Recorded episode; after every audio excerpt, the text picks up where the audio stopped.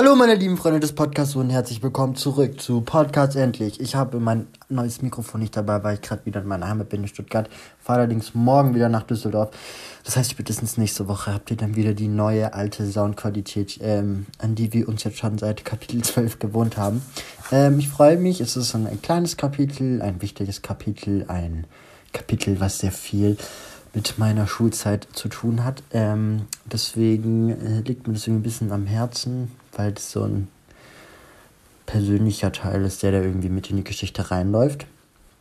Genau, ich hatte letzte Woche, diese Woche Besuch in Düsseldorf. Es war sehr, sehr schön.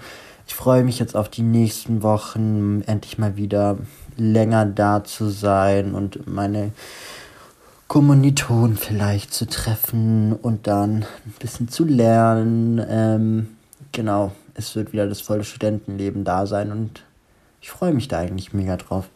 Aber es hat jetzt alles nicht so viel mit dem Buch zu tun deswegen steigen wir jetzt einfach gleich ein in Kapitel 13, der Sportunterricht und ja, es geht endlich weiter. Kapitel 13, der Sportunterricht. Lennart hat seine Schuhe schon angezogen. Die Hose sitzt perfekt, nur das Synthetikhemd noch nicht.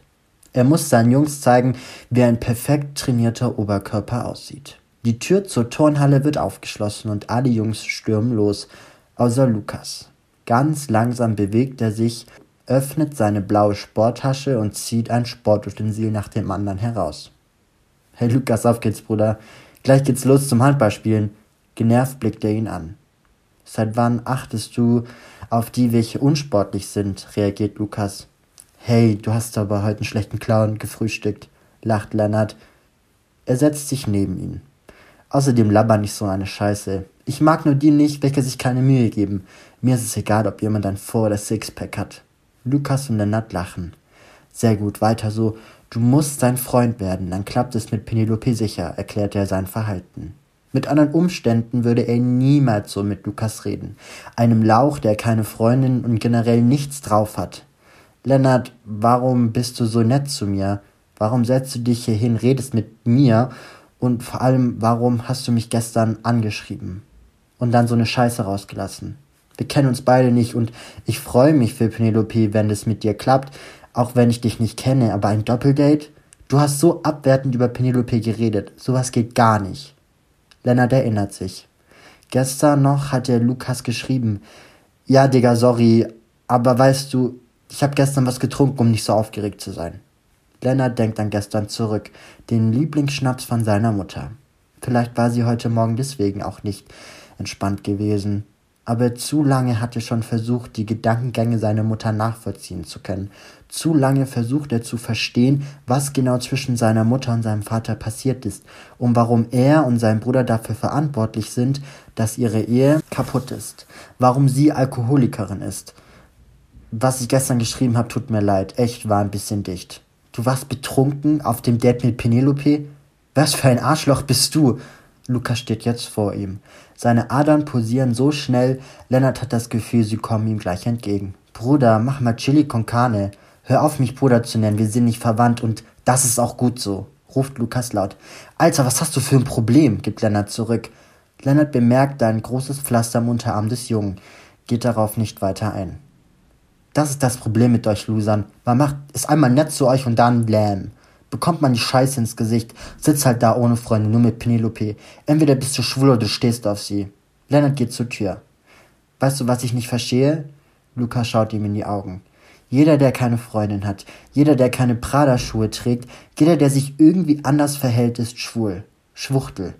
Menschen, die dir nicht passen. Studien sagen, wer Leute oft auf lange Zeit schwul nennt, ist mit hoher Wahrscheinlichkeit selber homosexuell. Lennart wird böse. Seine Adern pulsieren jetzt genauso stark wie die von Lukas. Hast du mich gerade eben als eine Schwuchtel bezeichnet? Das Gefühl, Lukas schlagen zu möchten, wird größer. Doch im letzten Moment hält Gamma ihn zurück. Lennart, lass ihn, es ist nicht wert. Lennart wird nach hinten gezogen. Sein Blickkontakt zu Lukas verliert er aber nicht. Er ärgert sich, nicht weil er aggressiv wurde, sondern weil er Lukas wirklich gerne näher kennenlernen möchte. Irgendetwas an ihm macht etwas in Lennart, das komisch ist wie eine Person, auf die er herabschauen, aber trotz alledem ihn besser kennenlernen möchte.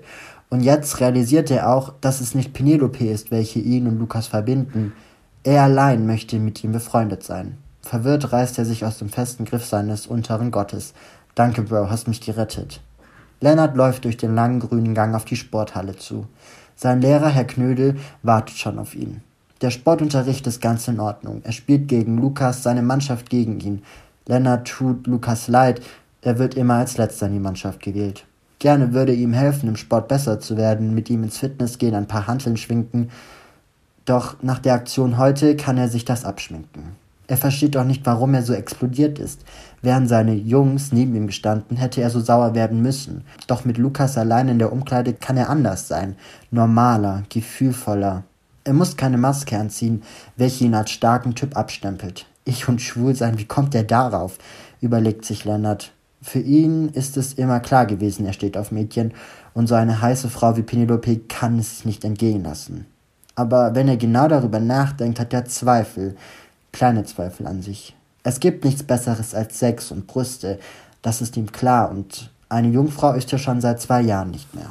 Klar, das erste Mal ist scheiße gewesen, aber seitdem steigert sich die Geilheit des Sexes immer mehr. Wenn er einen Orgasmus hat, ist es nie das Gefühl, welches die anderen Jungs beschreiben. Das Feuerwerk, welches in einem explodiert, wie eine Granate alles im Körper zu Berge stehen lässt. Wenn er und sie zum gleichen Zeitpunkt kämen würden, man alles um sich herum vergisst. Lennart ist immer auf sich fokussiert, wie sein Körper gerade in der Stellung aussieht, ob seine Bauchmuskeln zum Vorschein kommen, ob das Mädchen ihn geil findet. Du musst einfach mal entspannen, denkt er sich. Nicht schlafen, spielen, ruft der Knödel und der Handball wird ihm aus der Hand geschlagen. Ausgerechnet Lukas, der ihn gerade in seiner Sexualität total auseinanderbringt.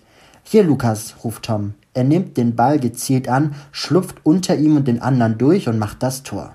Das andere Team hat gewonnen. Sehr gut. Ihr könnt euch jetzt waschen und dann fatzen, ruft der Knödel. Die Schwuchtel hat den letzten Punkt gemacht. Was ist mit dir los? fragt ihn Better, als er in die Dusche steigt. Keine Ahnung, hab nachgedacht. Nerv nicht, okay, sonst fängst du dir eine. Okay, Bruder, chill. Lennart steht in der Dusche. Seine Haare sind voller Shampoo. Der Gedanke mit Lukas will ihm einfach nicht aus dem Kopf gehen. Und er möchte mehr über diesen Menschen kennenlernen. Er lässt ihn im Gedanken auf, welchen niemand zum Vorschein bringen kann. Ich muss nochmal mit ihm reden, fasst er sich an das Herz. Aus der Dusche draußen und angezogen, mit einer Zigarette im Mund steht er vor der Turnhalle. Das große Glasgebäude spiegelt sich im blauen Himmel des fast wolkenlosen Himmels. Ich bin nicht schwul, gesteht Lennart sich ein. Aber er versteht trotzdem nicht, warum er so sauer geworden ist. Vielleicht ist es, dass Lukas Penelope so viel besser kennt als er sie. Das ist es, deshalb bin ich so sauer geworden, sagt er und kippt gegen eine Balustrade, welches das Dach der Halle trägt. Zwei Zigaretten später kommt Lukas aus der Tür heraus. Ängstlich schaut er ihn an. Bruder, alles gut, sorry wegen vorhin. Sag sowas nicht nochmal, okay? Lukas schaut ihn verwirrt an. Dass du schwul bist? Ja, weil ich es nicht bin, okay? Wieder bläht er sich auf. Doch dieses Mal hat er es unter Kontrolle. Ich weiß, was ich geschrieben habe, war nicht okay. Und ich mag Penelope wirklich, nicht nur so ficken. Sie macht mich echt nervös, deshalb habe ich was getrunken. Lennart schaut verschämt auf den Boden. Ja, und wie kann ich dir da jetzt weiterhelfen? Lukas steht vor ihm, würde gern zum Auto, muss noch was erledigen. War vorhin ganz schön was los in der Sanitäter AG. Äh, ja, kein Ding, können wir uns mal treffen auf ein Bier oder zum FIFA zocken? FIFA? Lukas schaut ihn fragend an. Du weißt nicht, was FIFA ist, Bruder. Wir zocken zusammen, okay? Lennart schaut ihm auf die rechte Schulter. Er strahlt über alle Backen. Er freut sich richtig, was mit Lukas machen zu können, solange er Ja sagt. Ja, mal sehen, wenn ein Bier. Noch mehr verwirrter und mit einem schrägen Blick schaut er Lennart an. Ich muss jetzt gehen, verabschiedet er sich und steigt in das Auto. Ich schreib dir, Bro, ruft Lennart zu Lukas. Er hört eine Autotür, die zufällt und sieht einen blauen Wagen, der davonfährt. Geiler Typ und geile Karre, denkt er sich und beginnt alleine zur U-Bahn zu laufen.